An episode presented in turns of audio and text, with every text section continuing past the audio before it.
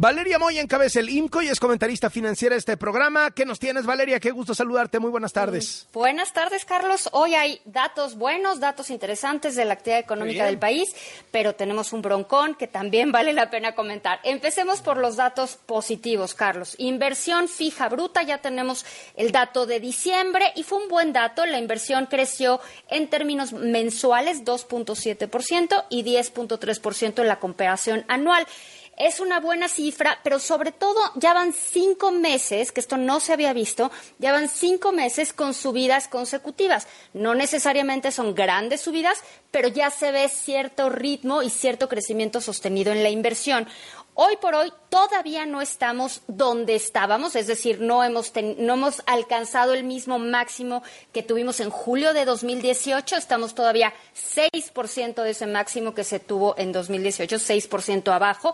Pero bueno, Carlos, ya empezamos a ver como que la inversión se empieza a reactivar.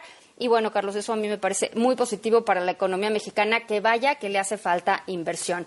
Lo que creció también bien, con menos ritmo, pero creció de forma interesante, fue el consumo. El consumo creció 1% en su comparación mensual y 3.8% en su comparación anual. Son buenas cifras de consumo. El consumo ha sido relativamente más consistente que la inversión en términos de crecimiento. Tenemos también el dato de empleo formal. Durante febrero se crearon 175.874 empleos formales. Es un buen dato, es un, es un buen dato para cualquier mes, pero en particular para los febreros. Y lo que se vuelve más interesante, Carlos, es dónde se generó este crecimiento. Pues el crecimiento en gran medida lo acumularon, el crecimiento del empleo se concentró en Tabasco. Carlos, ninguna sorpresa, no sé si hayas oído que ahí se está construyendo una refinería, pero bueno, ahí se está generando empleo.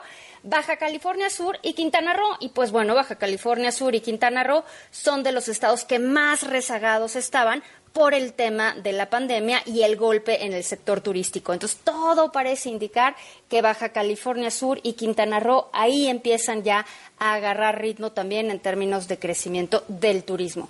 ¿Te acuerdas, Carlos, que habíamos dicho que las carreteras no iban a subir de precio, pero que nos iban a informar y que demás? Bueno, pues ya nos informaron que a partir de hoy se va a incrementar la tarifa de ciertas carreteras en 7.82%. No son todas las carreteras, son algunas carreteras que están concesionadas a un fideicomiso, al Fondo Nacional de Infraestructura, el FONADIN se llama. Entonces, las carreteras que están incorporadas al FONADIN, que no son todas, Carlos, sí van a tener un incremento de 7.82% en sus tarifas. Ahí están, por ejemplo, Cuernavaca, Acapulco, Chamapa, Lechería, Tehuacán, Oaxaca, algunas carreteras muy utilizadas, pero bueno, no son todas las carreteras, son algunas carreteras. Esos son los datos más o menos positivos. Y Carlos, ahora sí, el tema que me parece muy delicado que es la consulta que vamos a empezar ya en materia de maíz. Ya lo habíamos estado comentando aquí, este decreto que sacó el presidente López Obrador en 2020 y que luego se actualizó, entre comillas, el 13 de febrero de este año. Y que decíamos, esto va a generar un montón de problemas porque es claramente violatorio del TEMEC y el sector agrícola en Estados Unidos, pues la verdad es que no se anda con rodeos y mucho menos cuando estás poniendo en riesgo o estamos poniendo en riesgo pues la producción, casi la totalidad de la producción de maíz de algunos estados específicos de Estados Unidos. Así que hoy ya se solicitó formalmente una, un inicio de periodo de consultas en el marco del TEMEC sobre el decreto que impediría la importación de maíz transgénico de Estados Unidos. Ya vamos a empezar otro proceso, Carlos. Claramente esto va a ser una bronca importante porque además, pues casi todo este maíz que nos le compramos a Estados Unidos se va para el consumo animal, un pedazo menor para el consumo de personas, pero lo que argumenta Estados Unidos es que eso es irrelevante, que la decisión que está tomando el gobierno mexicano no está basada en ciencia y que el acuerdo comercial, el TEMEC, establece que cualquier tipo de medida proteccionista que ponga cualquiera de los tres países tiene que ser basada en ciencia. Entonces, Carlos, empieza otro proceso de consultas que sigue, pues en los siguientes 30 días tiene que empezar ya formalmente el proceso de consultas, es decir, puede empezar mañana, pero también puede empezar justo cuando se vence el plazo de los 30 días.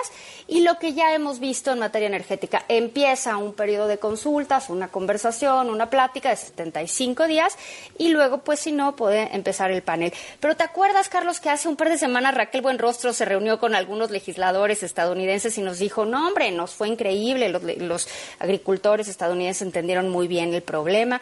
Pues mira que también lo entendieron, Carlos, que ya solicitaron que empiece el proceso de consultas porque claramente estamos violando el acuerdo comercial. Qué interesante, Valeria, qué interesante. ¿Y el superpeso? El tema favorito, ahí va, Carlos. Tema, tema, favorito, de López Obrador y sus propagandistas que ahora sienten que la cotización del dólar es, bueno, lo más importante que ha hecho este gobierno en la historia de la humanidad, ¿no? Hoy no es gran noticia el superpeso, pero bueno, yo creo que, mientras tengamos este diferencial de tasas, claro, Carlos, mientras tengamos este si diferencial la tasa de interés está tan cara en México, va a seguir Hombre, si estás 650 puntos base arriba de lo que está pagando Estados Unidos, pues tú dime como por qué no seríamos interesantes. Y luego además, si nos comparas, porque esto a veces se nos olvida, pero el mundo nos compara con países que considera similares a nosotros, con un conjunto de economías emergentes. Y entonces de repente el mundo voltea a ver a Argentina y voltea a ver a Brasil y voltea a ver a Perú y voltea a ver a Colombia y dicen, bueno, México es un paraíso, vamos a llevar recursos a México y de pasada nos aprovechamos de esta súper tasa de interés que está pagando. Entonces, Carlos, yo creo que ahí está gran parte de la explicación, pero bueno, podemos pensar que es la medida más interesante y otros podemos saber que, que no es así, ¿no? que no es una medida de fortaleza ni de debilidad de la economía. Gracias, Valeria, gusto saludarte. Igualmente, Carlos, hasta luego. Hasta luego.